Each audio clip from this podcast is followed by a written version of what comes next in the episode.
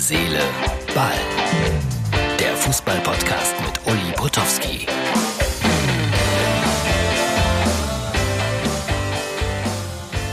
Herz, Seele, Ball, Ausgabe Nummer 224 vom 29. März 2020.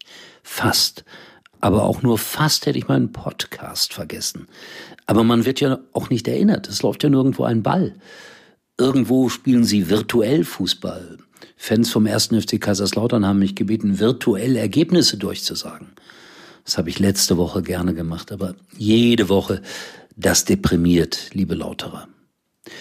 Und so habe ich mal geguckt, was ist so los in der Welt des Fußballs. Und die dreht sich weiter. Gerüchte. Odegaard und Haaland, die beiden Norweger, bald bei Real Madrid vereint. Der Vater von Haaland hat gesagt, die beiden wollten immer zusammenspielen. Vielleicht ist es nur eine Frage der Zeit. Keine gute Nachrichten für die Bundesliga, wenn sie so einen Jungen wie Haaland verlieren würden. Aber hat Madrid nicht gerade ganz andere Sorgen als Millionen Einkäufe für eine Fußballmannschaft? Aber eventuell muss sich die Welt gerade in diese Richtung weiterentwickeln oder weiterdrehen, so dass man ein Gefühl von Normalität hat an der einen oder anderen Stelle. Aber ist Geld die Normalität und das Allerwichtigste? Bernd Hofmann, weg vom HSV. Da war er gekommen, wurde der mächtige Vorstandsvorsitzende, wollte alles ändern, wollte den HSV wieder unter die Top 5 in Deutschland bringen, unter die Top 20 in Europa, gescheitert in der zweiten Liga. Man wird sogar Probleme haben, wieder aufzusteigen in Liga 1. Trotzdem ein nettes Wort hier für Bernd. Das war ein hundertprozentiger HSV, Arbeiter, Anhänger, Fan, ein hochbezahlter. Er hat ja diesen Job, glaube ich, zweimal gemacht. Ich habe ihn kennengelernt vor vielen, vielen, vielen Jahren in Wimbledon. Da arbeitete er für die UFA. Das war eine Vermarktungsfirma. Und er hat mal irgendwie Socken für mich besorgt, weil da war es kalt in Wimbledon.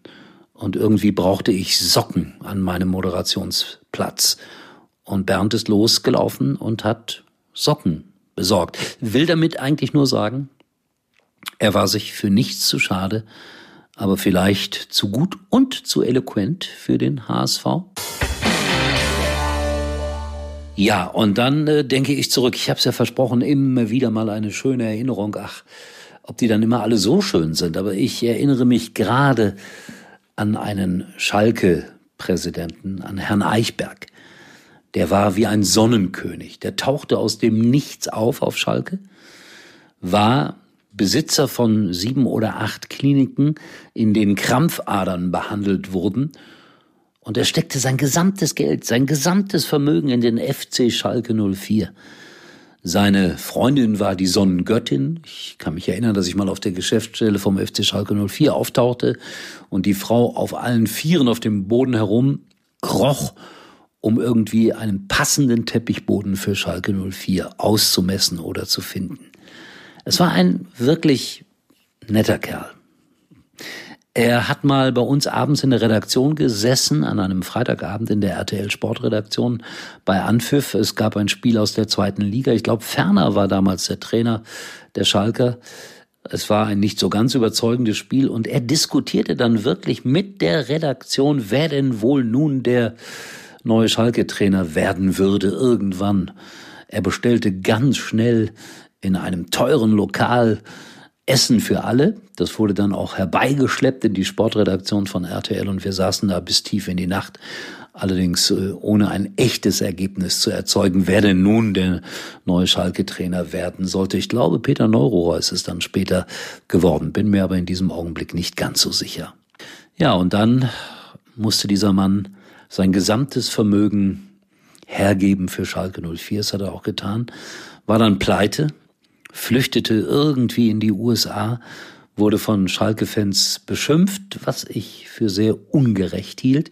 Und vor einigen Jahren tauchte er wieder in meinem Büro auf mit einem riesengroßen Koffer voller Unterlagen, so nach dem Motto, Uli, lass uns ein Buch machen über die damalige Zeit. Ich habe viel erlebt, ich war sogar Gesundheitsberater in der amerikanischen Regierung und äh, das damals auf Schalke, das war alles sehr ungerecht. Ich wollte den Verein alles nur nicht äh, zugrunde richten.